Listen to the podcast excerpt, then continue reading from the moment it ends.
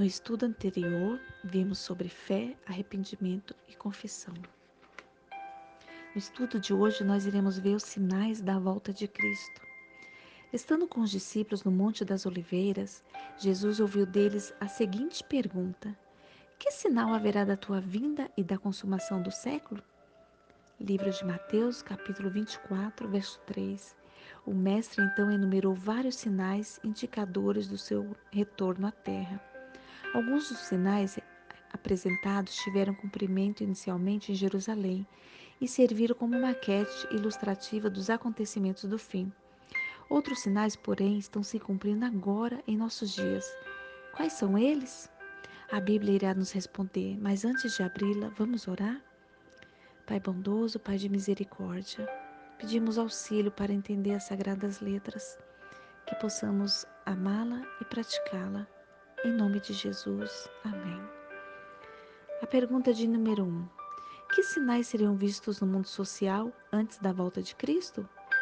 Livro de Mateus, capítulo 24, versos 6, 7 e 10. Segundo Timóteo, capítulo 3, versos de 1 a 4. Ouvireis falar de guerra e rumores de guerra, e nação contra nação, e haverá fome em vários lugares. Pergunta de número 2. Que três grandes sinais no mundo natural indicam a proximidade da volta de Jesus? Mateus 24, verso 7 e verso 29. Primeiro, terremotos. Segundo, escurecimento do Sol e da Lua, já ocorridos em 19 de 5 de 1780 Terceiro, queda de meteoros, em 13 de 11 de 1833. Os sinais que matam pessoas indicam que Satanás está agindo na natureza. Pergunta de número 3. Que sinais seriam vistos no mundo religioso antes da volta de Cristo? Mateus capítulo 24, verso 4, 5, 11 e 24 nos responde: Haverá falsos cristos e falsos profetas o engano será baseado em sinais e prodígios. A iniquidade será multiplicada. Mateus 24, 11, 1 João 3, 4 complementam esta resposta. Qual é a motivação dos falsos profetas ao pregarem a Bíblia? Segundo Pedro, capítulo 2, versos de 1 a 3. A motivação é a avareza. O que atrai pessoas a esses falsos líderes? Mateus capítulo 7, verso 21 a 23 a amizade, a doutrina sem base bíblica, sinais, prodígios e curas. Pergunta de número 4. Além desses, que importante sinal foi mencionado por Cristo? Mateus capítulo 24, verso 14. A pregação do evangelho verdadeiro em todo o mundo. Pergunta de número 5. Paulo fala de outro evangelho que está sendo pregado. Em Gálatas, capítulo 1, verso 6. O que fazer para não ser enganado? 1 João, capítulo 4, verso 1. Devo provar se o ensino está de acordo com a palavra de Deus. Pergunta de número 6. Por que Deus manda provar o ensino dos profetas?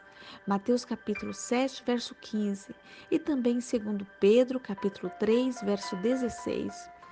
Porque o engano às vezes parece verdade, para comprovar se o que é ensinado está de acordo com a Bíblia. Pergunta de número 7. Como saber se uma doutrina é verdadeira? Livro de João, capítulo 7, verso 17. E também no livro de Isaías, capítulo 28, verso 10, nos responde. A pergunta é: como saber se uma doutrina é verdadeira? Doutrina deve estar de acordo com toda a Bíblia. Pergunta de número 8: Se os sinais estão se cumprindo, por que Jesus ainda não voltou? Livro de 2 Pedro, capítulo 3, verso 9.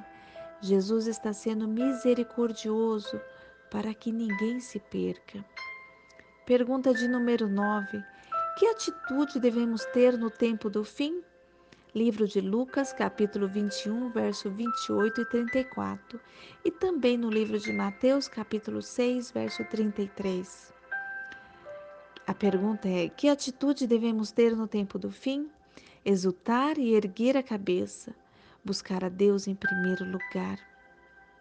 Agora nós iremos recapitular esse estudo. Os sinais da vinda de Cristo estão se cumprindo. Um grande sinal que indica a proximidade da volta de Cristo é a pregação do Evangelho em todo o mundo. Dois evangelhos estão sendo pregados, o verdadeiro e o falso. Devemos provar se a doutrina ensinada está de acordo com a palavra de Deus. No tempo do fim, devemos erguer a cabeça e buscar a Deus em primeiro lugar. Nós devemos estar estudando a Bíblia dia a dia para que possamos estar atentos aos sinais e não sermos enganados por falsas doutrinas. Que Deus possa abençoá-lo no dia de hoje e no decorrer do seu estudo. Em nome de Jesus. Amém.